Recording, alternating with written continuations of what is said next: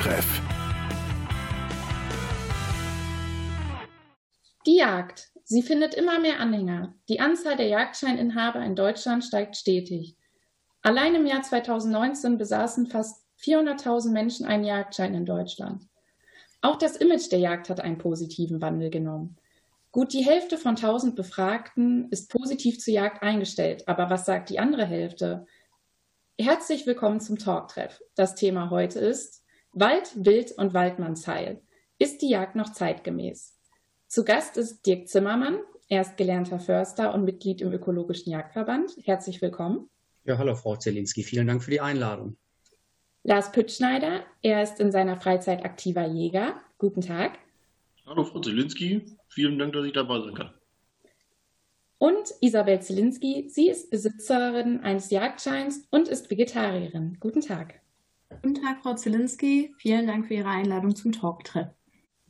Herr Püttschneider, wie sind Sie zur Jagd gekommen?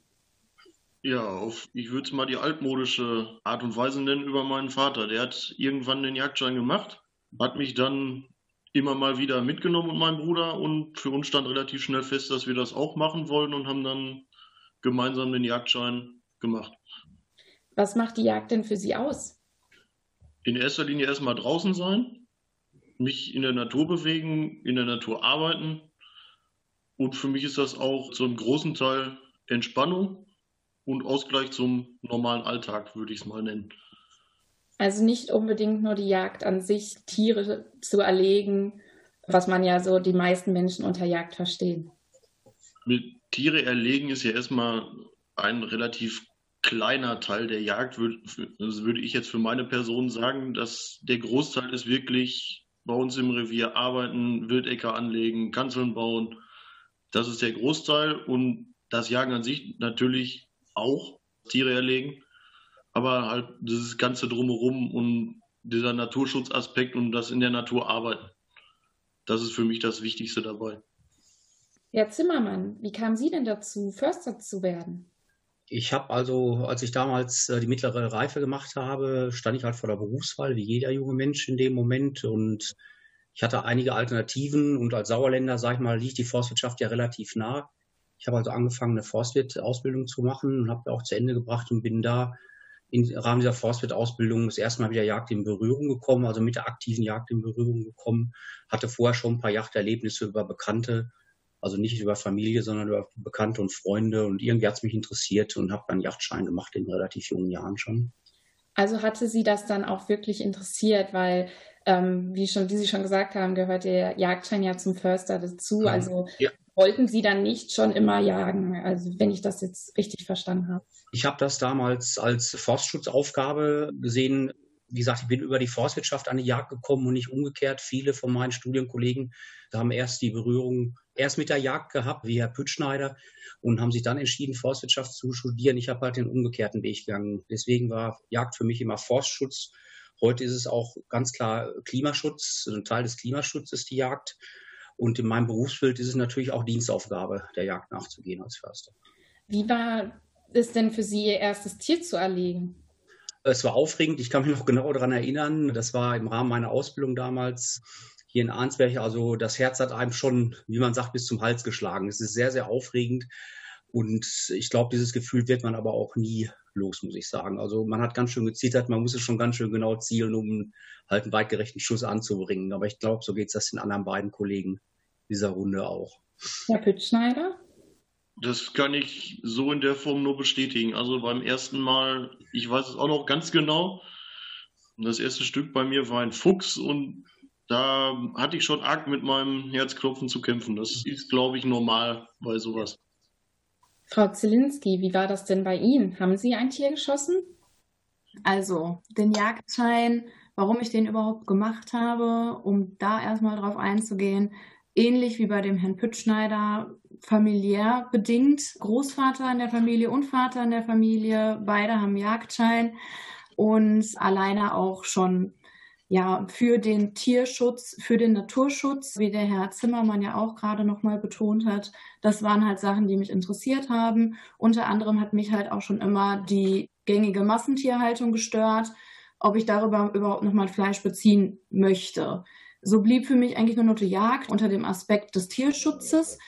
Ja, ein eigenes Tier erlegt, muss ich ganz ehrlich sagen, habe ich nie.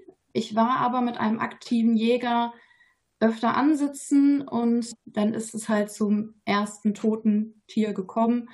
Und das hat dann alles ziemlich verändert in meinem Leben. Inwieweit hat sich das denn bei Ihnen dann verändert? Hat sich dann Ihre Einstellung zur Jagd auch komplett verändert? Also die Einstellung zur Jagd schon, ja. In dem Sinne, dass ich halt für mich weiß, dass ich niemals in meinem Leben einem Tier Schaden zufügen kann, beziehungsweise es töten kann.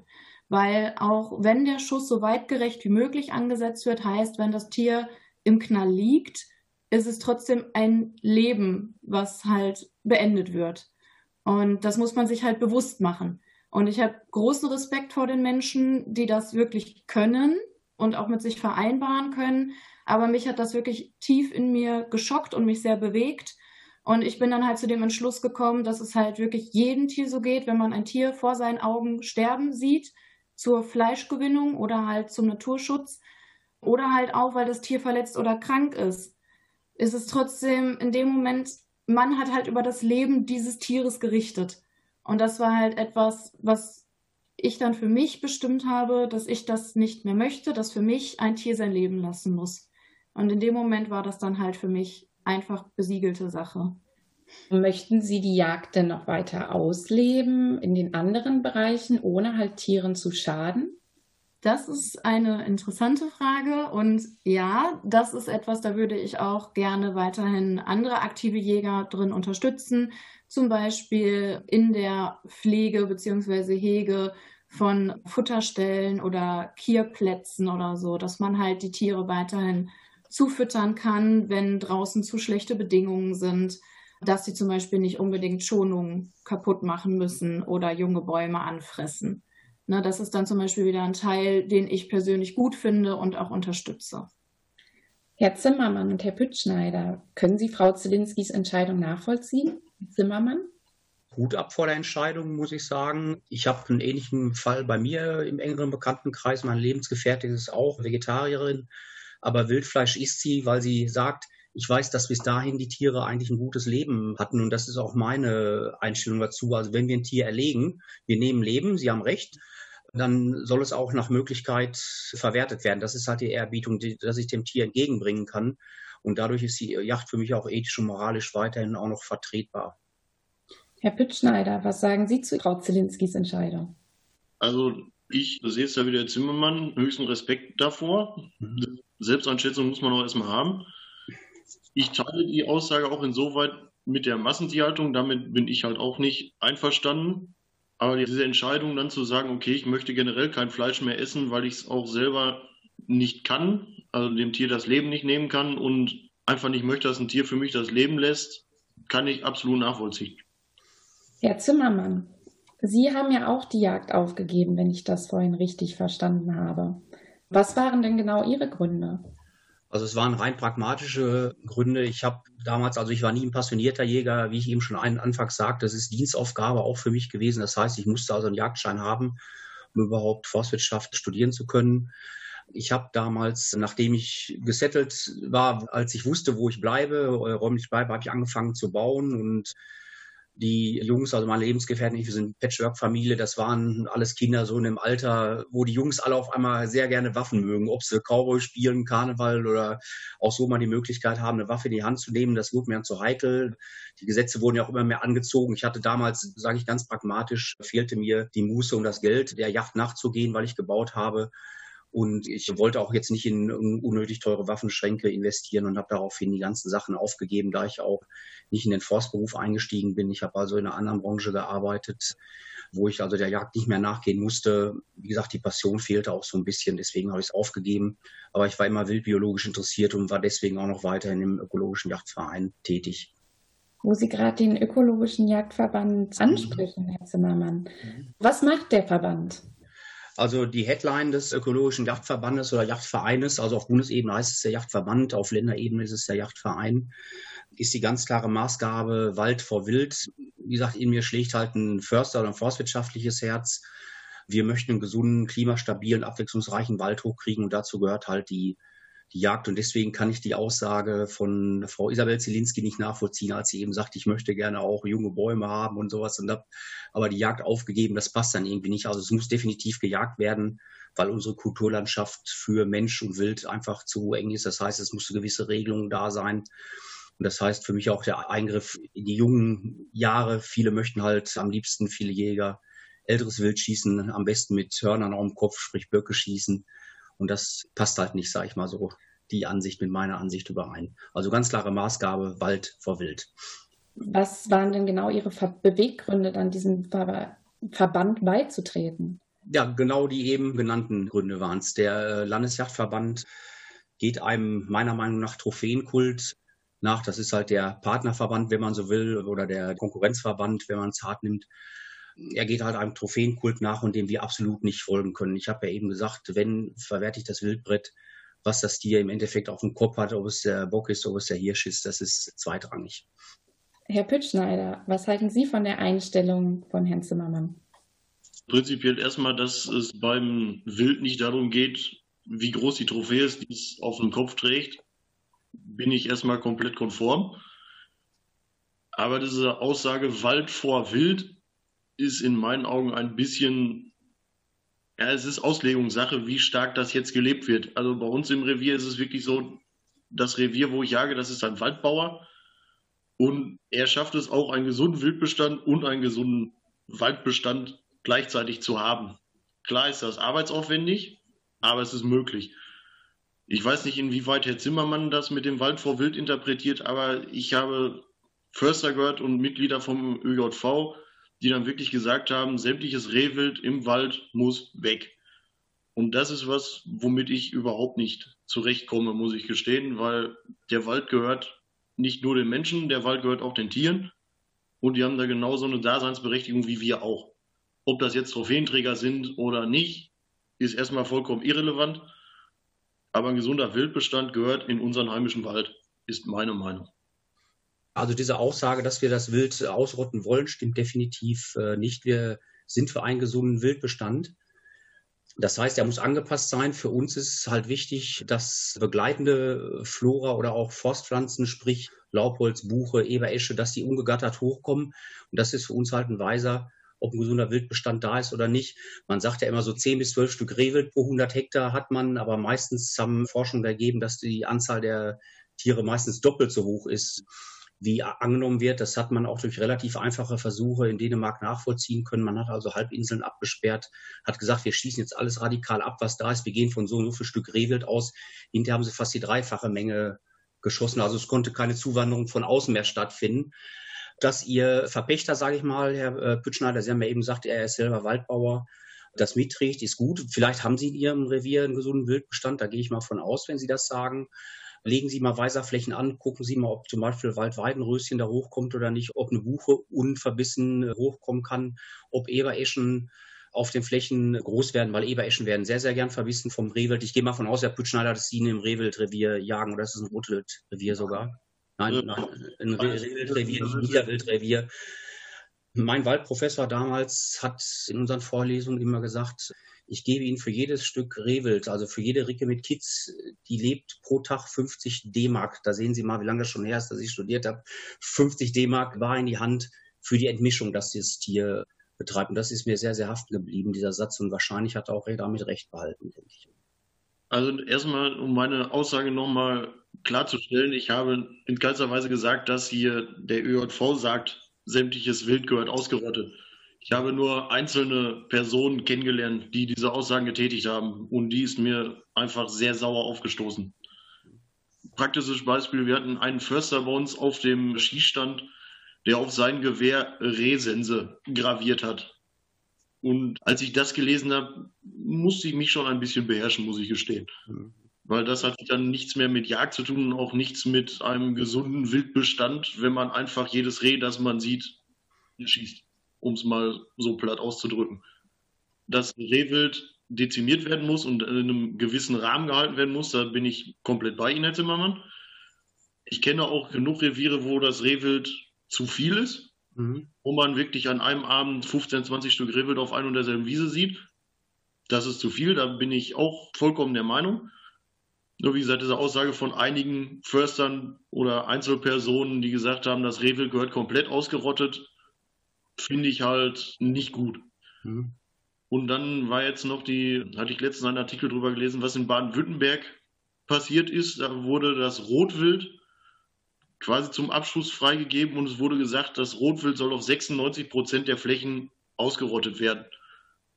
Das sind so Sachen, was auch vom ÖJV scheinbar, so stand es in dem Artikel, unterstützt wird. Inwiefern das jetzt weiß, weiß ich nicht. Ich habe es, wie gesagt, einfach nur gelesen. Nur das sind so Sachen, die mich dann sehr stören, weil das Tier in unseren Wald gehört und der Wald nicht dem Menschen gehört. Jedenfalls nicht alleine dem Menschen.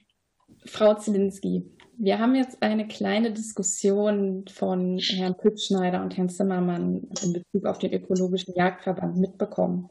Was denken Sie denn über den Ökologischen Jagdverband? Also, um erst nochmal zu der Aussage von Herrn Zimmermann zu kommen, dass er die Trophäenjagd nicht unterstützt oder beziehungsweise dem nichts abgewinnen kann, da bin ich ganz für. Das ist halt auch mein Problem, was ich damit habe. Wenn man auf die Jagd geht zur Wildbretverwertung, ist das eine Sache. Aber es gibt halt wirklich genug Jäger. Und wenn man schon mal auf einer Jagdmesse war und dann vor allem in einem Bereich war, in dem Großwildjagd angepriesen wird, Trophäenjagd, auch jetzt nicht unbedingt in heimischen Gefilden, auch außerhalb und man da dann teilweise wirklich seltene Tiere sieht, die ihr Leben lassen mussten für ihr Fell oder für das, was sie auf ihrem Kopf tragen, das ist wirklich, um es auch nochmal sozusagen pervers. Also ich kann dem auch überhaupt nichts abgewinnen. Ich finde, das geht gar nicht. Und das sind halt Sachen, die man einfach nicht unterstützen kann. Genauso kann ich aber halt auch die Aussage von dem Herrn Püttschneider nur unterstützen, dass der Wald nicht nur uns Menschen allein gehört, sondern vor allem auch den Wildtieren, die dort heimisch sind. Ähm, wie wir jetzt ja alle ziemlich mitbekommen haben, kommt der Wolf auch langsam wieder zurück, macht auch einige Probleme. Aber woher kommen diese Probleme? Das Problem ist, dass der Mensch sich ziemlich weit ausgebreitet hat und die Wildtiere immer weniger Rückzugsmöglichkeiten haben, beziehungsweise die Waldfläche immer kleiner wird, weswegen sie halt auch junge Buchen, junge Ebereschen anknabbern, verbeißen, sonst was. Des Weiteren liegt es halt auch vor allem in unserer Landwirtschaft wie sich der Tierbestand verhält. Zum Beispiel, um einfach mal auf den Wildschwein- oder Schwarzwildbestand zu kommen, der ja auch drastisch explodiert ist in den letzten Jahrzehnten, liegt vor allem halt auch wirklich an der Landwirtschaft, an dem ganzen Mais, was angebaut wird. Wenn die vorher wirklich nur einmal im Jahr ihre Runfzeit hatten, wo sie dann halt Frischlinge geworfen haben, haben sie das jetzt mehrmals im Jahr. Also man kann wirklich gar nicht mehr sagen, wann ist die Zeit, wo junge Wildschweine zur Welt kommen, weil das wirklich das ganze Jahr über passiert, dadurch, dass die Tiere so eine gute Nahrungsgrundlage in den Feldern finden, was halt auch wieder dann darauf zurückzuführen ist, wie wir mit unserer Nahrung umgehen und dass man halt, wie gesagt, in den Lebensraum der Tiere eingreift, die haben ja gar keine andere Möglichkeiten mehr. Und dadurch explodieren halt auch deren Bestände. Natürlich müssen die irgendwo bejagt werden.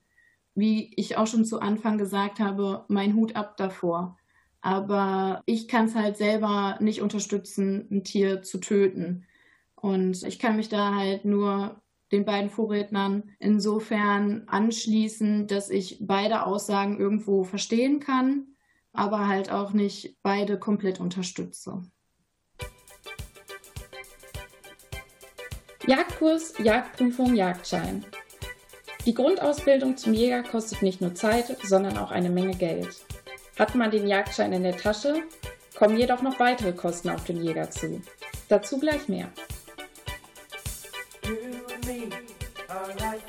Someone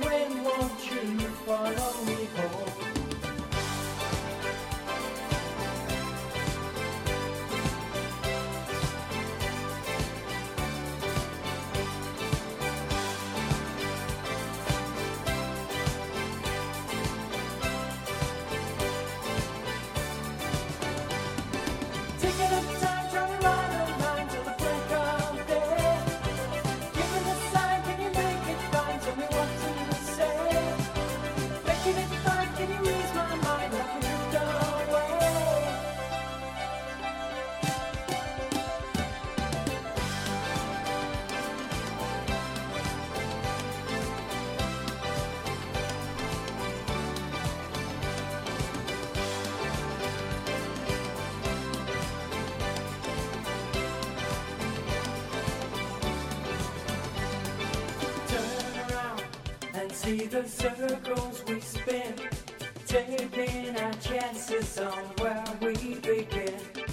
Up above, the rain is falling on me. Life is for living, and living is free. You to me are like the sun in the sky.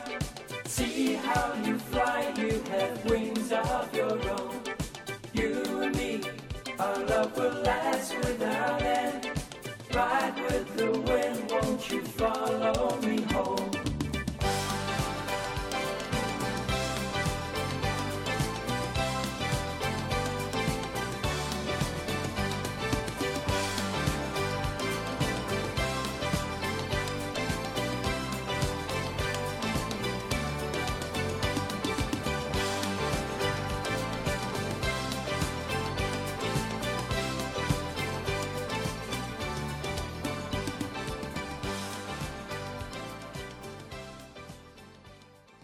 Wald, Wild und Weidmannsheil. Ist die Jagd noch zeitgemäß? Ist das Thema heute im Talktreff. Mein Name ist Denise Zielinski.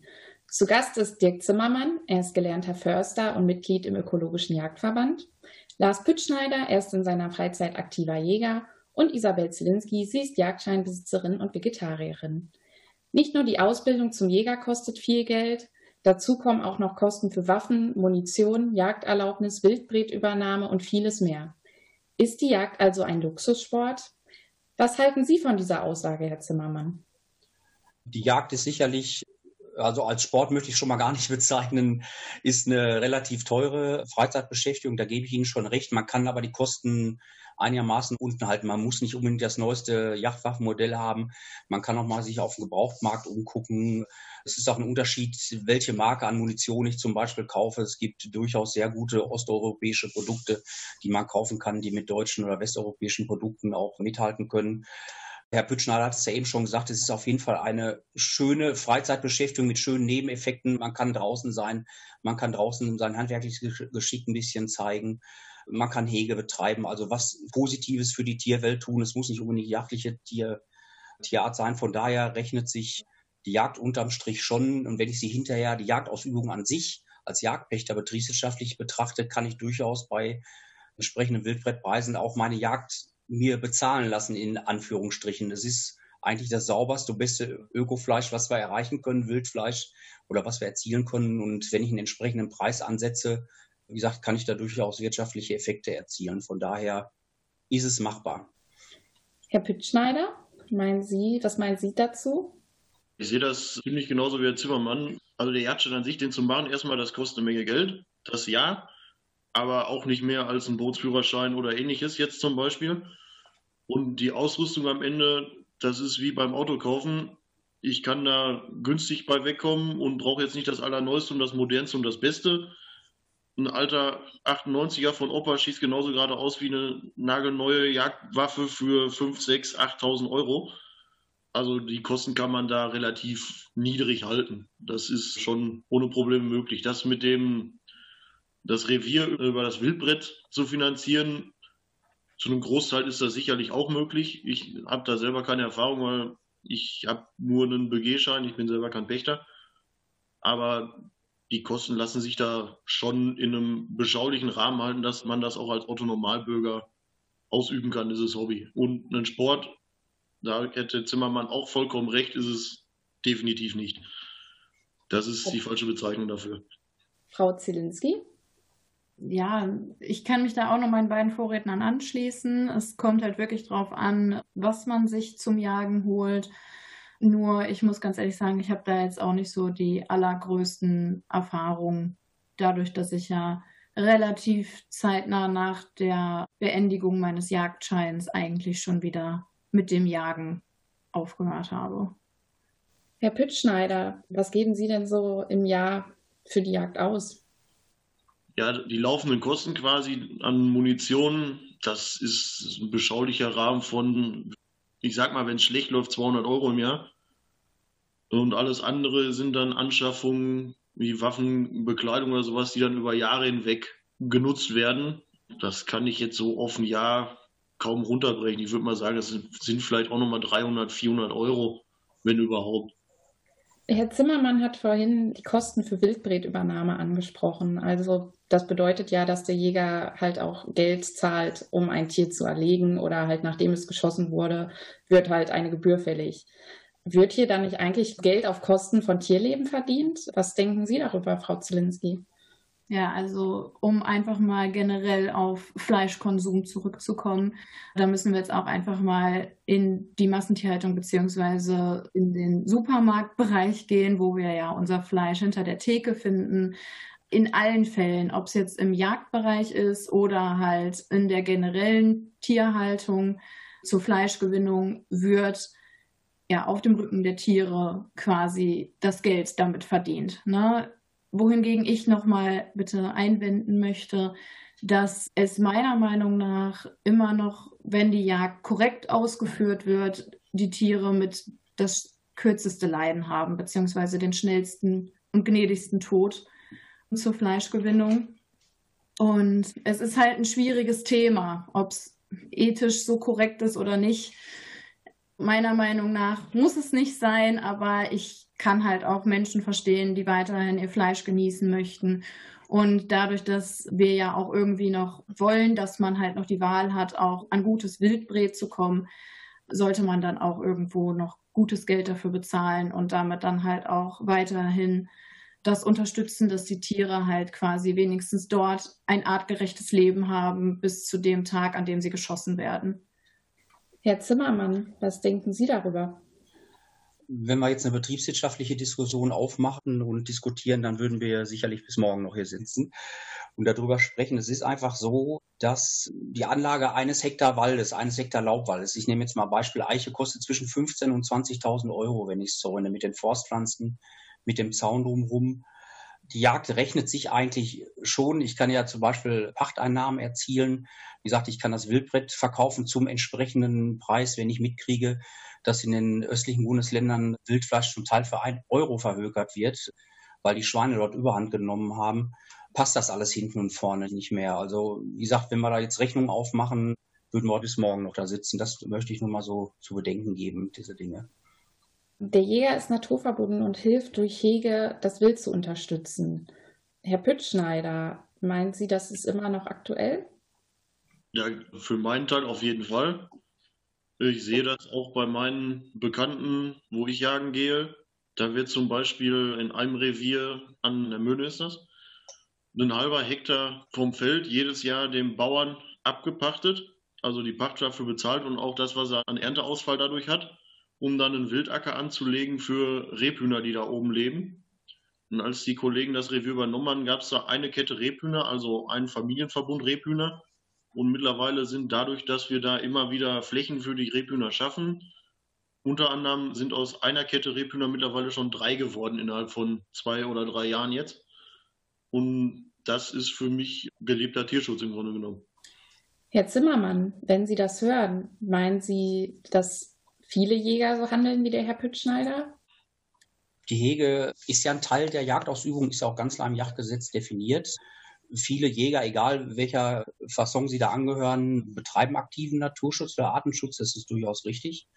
Kann ich Ihnen nicht widersprechen, Herr Püttschneider. Und das ist ja auch Sinn der Sache, sage ich mal, das Tier zu hegen und zu pflegen. Wir müssen nur aufpassen, dass wir halt, wenn der Mensch in die Naturhaushalte zu extrem eingreift, ob durch Schießen oder durch Hegemaßnahmen, dass nicht eine Tierart überhand nimmt und eine andere Tierart dadurch dann leidet. Da muss halt ein bisschen mehr Fachwissen, sag ich mal, aus diesen Jägerkreisen kommen. Wie gesagt, das ist jetzt übergreifend gemeint und man sollte sich schon ein bisschen auch an den Rat der Wissenschaft halten. Wir sind ja hier in Nordrhein-Westfalen haben wir ja sogar ein offizielles Amt, das sich mit dem Thema Jagd beschäftigt und auch entsprechenden Rat auf Anfrage dann ausgibt. Wo Sie gerade angesprochen haben, dass der Mensch ja in die Natur eingreift, mhm. das sehen wir Sie vor allem als Förster, denke ich ja auch, sieht man das ja schön in den Wäldern, wie die ganzen Fichten am Sterben sind, was ja durch Trockenheit, Monokulturen verursacht wurde. Herr Püttschneider, meinen Sie das auch, was der Herr Zimmermann gesagt hat, dass wenn der Mensch halt in die Natur eingreift und zum Beispiel auch zu viele Tiere einer Art dann tötet, dass das Probleme bringen kann?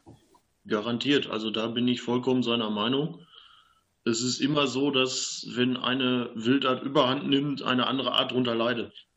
Ähm, praktisches Beispiel oder was uns Jäger im Moment sehr beschäftigt oder jetzt schon mehrere Jahre beschäftigt, ist zum Beispiel die Population des Waschbäres. Äh, wo es viele Waschbären gibt, gibt es kaum Singvögel, kaum Vögel im Allgemeinen, sage ich jetzt mal, weil der Waschbär die Nester ausräumt und ja, der muss halt in einem, der Bestand an Waschbären muss halt da reduziert werden, damit das andere Wild, wie eben die Singvögel etc., nicht komplett niedergemacht werden. Vom Waschbär jetzt beispielsweise. Nur ein Beispiel. Aber da bin ich komplett der Meinung von Herrn Zimmermann, dass da eine Balance herrschen muss und dass man da auch drauf achten muss. Auf jeden Fall. Ja, ergänzend möchte ich nur sagen, zu Herrn Püttschneider gerade, die Aussage ist durchaus richtig, dass der Waschbär aber auch künstlich eingeführt worden ist, damals durch den alten sogenannten Reichsjägermeister Hermann Göring. Sprich, in der Nazizeit wurde der Waschbär eingeführt, um den Artenreichtum in Deutschland ein bisschen zu erhöhen. Und das Elend ging vom Edersee aus. Da gab es damals große Gatter, wo man sie freigelassen hat. Und wenn ich im Bereich des Edersees wohne, habe ich echt ein Problem, was den Waschbären angeht. Nicht nur was die Fauna angeht, sondern auch was meine Isolierung im Dach und dergleichen angeht. Da ist eine Reduzierung auf jeden Fall angebracht bei diesem Tier. Das definitiv. Also würden Sie sagen, dass der Wald auf jeden Fall den Jäger braucht, um halt irgendwie auch zu überleben? Ja, auf jeden Fall. Ich hatte ja anfangs schon gesagt, dass für mich die Jagd auch aktiver Klimaschutz ist. Das heißt also, durch eine gezielte Bejagung und Reduzierung des Wildbestandes auf ein verträgliches Maß können wir schaffen, klimastabile Wälder für die Zukunft auch zu erziehen. Frau Zielinski, sind Sie auch der Meinung, dass der Wald den Jäger braucht, um zu überleben? Da kann ich mich auch nur dem Herrn Zimmermann anschließen. Ja, auf jeden Fall. Nur auch nochmal auch auf seine vorige Aussage zurückzukommen, dass man als Jäger darauf achten muss, dass eine bestimmte Art keine Überhand nimmt. Wenn ich zum Beispiel von sowas höre, dass immer noch Hasen geschossen werden, das ist zum Beispiel was, was ich überhaupt nicht unterstützen kann. Dadurch, dass der Hase extrem, ja, eigentlich schon in seinen Lebensraum bedrängt ist, kommt halt auch wieder daher, dass wir kaum noch Hecken zwischen den Feldern haben. Wir haben keine richtigen Heckenlandschaften mehr, wo der Hase sich verstecken kann, beziehungsweise Rückzug findet. Und dadurch, dass er immer noch bejagt wird, wird diese Art halt immer weniger. Ne? Anstatt dann wirklich vielleicht mehr auf so welche Arten wie aktuell Wildschweine, die, wie ich ja schon vorhin gesagt habe, vor allem halt auch durch das Eingreifen des Menschen so groß geworden sind, dass man da mehr hinterher ist, wird halt immer noch so ein Tier wie der Hase, der wirklich schon am Rande seiner Ausrottung steht, immer noch bejagt. Ne? Trotz Krankheiten, die sich in den letzten Beständen verbreiten, trotzdem, dass sein Lebensraum weggenommen wird. Das sind halt Sachen, die ich so halt auch dann unterstütze, dass man da ein gesundes Mittelmaß finden muss. Herr Püttschneider, Sie leben die Jagd ja noch aktiv aus. Sind Sie der Meinung, dass der Wald den Jäger braucht, um zu überleben? Auf jeden Fall. Also ohne die Jagd kann der Wald nicht überleben. Also jedenfalls nicht in der Form, wie wir ihn in Deutschland haben wollen. Ohne die Jagd würden die Rehwildbestände, die Rotwildbestände etc. explodieren, in Anführungszeichen. Und dann kann kein, wie der Zimmermann schon sagte, keine Naturverjüngung mehr stattfinden, weil das alles sofort aufgefressen wird vom Wild. Und da müssen die Bestände definitiv reguliert werden und das auch vom Menschen. Da reicht auch der wiederkehrende Wolf nicht aus, meiner Meinung nach. Die Jagd hat viele Facetten und genauso viele verschiedene Ansichten gibt es zur Jagd. Damit die Jagd aber zeitgemäß bleibt, muss sie sich regelmäßig weiterentwickeln. Schließlich muss auch der Jäger auf Veränderungen in der Natur reagieren. Ein lieben Dank an meine Gäste Isabel Zielinski, Dirk Zimmermann und Lars Püttschneider. Und vielen Dank fürs Zuhören. Das war heute das Thema Wald, Wild und Weidmannsheil. Ist die Jagd noch zeitgemäß? Mein Name ist Denise Zlinski. Tschüss und Weidmannsheil. Talktreff